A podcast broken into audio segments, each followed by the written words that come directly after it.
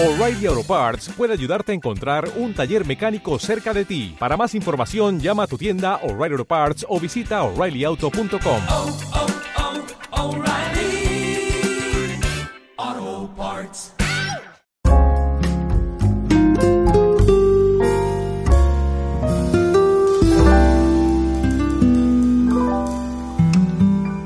Hola, ¿qué tal?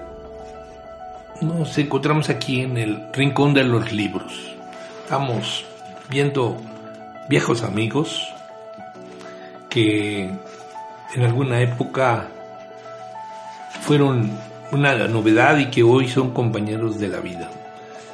Este es el caso de este libro de Charles Seixnovos, este extraordinario historiador francés que tiene muchísimos eh, textos, algunos muy, muy aclamados, como la historia de Francia o una historia universal muy accesible para jóvenes.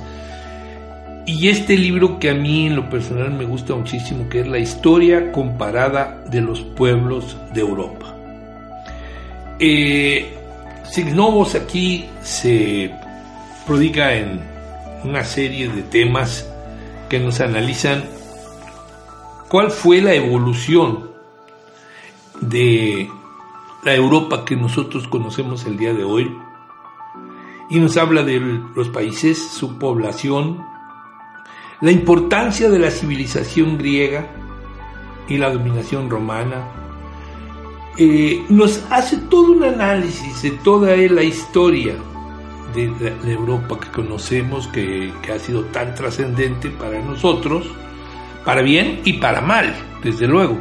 Eh, y nos toca punto por punto, a siglo por siglo, hasta llegar a la guerra del 14 y sus consecuencias. Signovos es un, es un historiador de final del siglo XIX, principios del XX, hace la mayoría de su obra principios del XX, pero eh, es un hombre importantísimo y realmente sus obras están hechas como todo lo que nosotros divulgamos aquí, están hechas para la gente que no es un especialista, que es mi caso. Y creo yo que vale la pena buscarlo, vale la pena encontrarlo y vamos a tener una visión de esa conformación de Europa que a la postre, como decía ustedes hace un rato, pues va a reflejarse en nuestra vida cotidiana como latinoamericanos.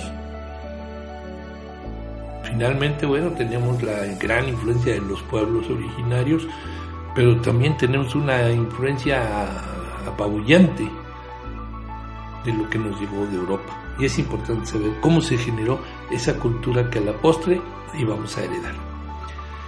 Me quedo aquí en el rincón de los libros esperando volver a platicar con ustedes sobre algún otro autor, algún otro tema, algún otro tomo. Que la pasen ustedes muy bien leyendo en el más cómodo de sus sillones o en el más cómodo de los lugares de su casa, en silencio y en un diálogo íntimo entre ustedes y un libro. Gracias.